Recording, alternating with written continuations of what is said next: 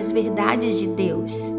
Deus retribuirá cada um conforme o seu procedimento. Ele dará vida eterna aos que, persistindo em fazer o bem, buscam glória, honra e imortalidade. Mas haverá ira e indignação para os que são egoístas, que rejeitam a verdade e seguem a injustiça. Romanos 2, 6 e 8.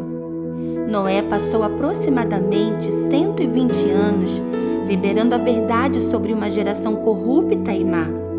Deus havia decidido destruir a terra por conta de suas escolhas. Em todo tempo, o homem escolhia viver o desejo maligno e humano de seu coração. Cada vez que minhas vontades resistem à presença do Pai, ou substitui sua verdade absoluta por algo relativo, eu gero o pecado. Uma verdade não é democrática, ela é única. Não depende da minha opinião, mas sim da minha submissão.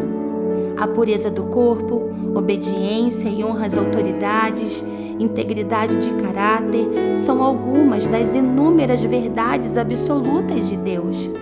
Quando o homem as despreza e estabelece seu próprio trono, seu próprio governo, sua própria verdade, ele se torna foco da ira de Deus. Por conta de todo o desprezo às verdades estabelecidas desde a criação, Deus decidiu aniquilar o homem.